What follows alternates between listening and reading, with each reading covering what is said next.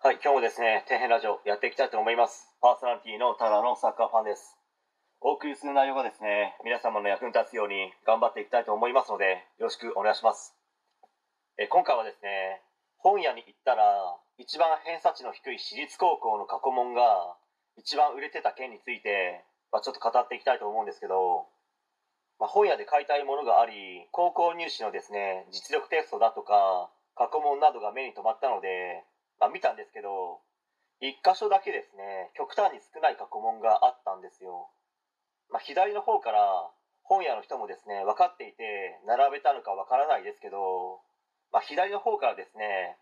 偏差値の高い私立高校順に並んでたんですね、まあ、左の方から大体ですけど、まあ、1番目が、まあ、62から64ですね、まあ、地方の私立ってまあこんな感じですね。で2番目が58から60ぐらいですかね。まあ、この2つに関してはですね県でもあのトップの、まあ、トップレベル1番2番のあの進学校を受けたんですけど、まあ、落ちて、まあ、ちょっと滑り止めっていう形で入った人たちもいるので、まあ、個人レベルではもっと偏差値が高い人たちもいるんですけど、まあ、あくまで平均ですんでで3番目が52から55ぐらいですかね。で4番目が40から45、まあ、一部60ぐらいです。で5番目が40から42でで一番最後の6番目が、まあ、38から40前後ぐらいです、まあ、ここが一番少なかったですね、まあ、6番目のですね偏差値38から偏差値40の私立高校のあの過去問がまるで落とし穴のようになってましたね、まあ、あくまで推測ですけど高校入試に関して今まで得点源だった理科とか社会が難化していてまあ、例えば「あいうえ」から記号で選べみたいな問題の中に、まあ、記号で選んだ後に、まあ、その内容を説明せよとかあと資料からグラフから読み取る問題とかも結構増えてきていて今まで以上にですね点数が取れなくなってきてるんですよね、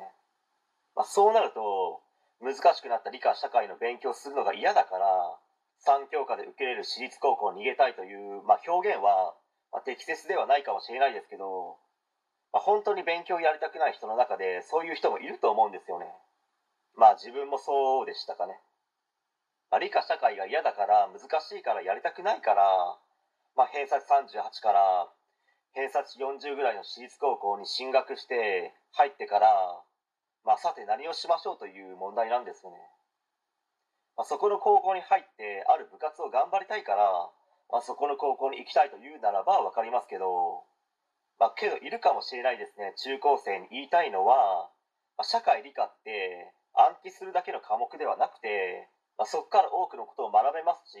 正直言って英語を学ぶよりはるかに社会に出てから役立ちますからね、まあ、自分が将来どういった人生を歩んでいきたいのかできればですね早いうちから本当に真剣に考えてほしいですね。はい、え、本日は以上になります。ご視聴ありがとうございました。できましたらチャンネル登録の方よろしくお願いします。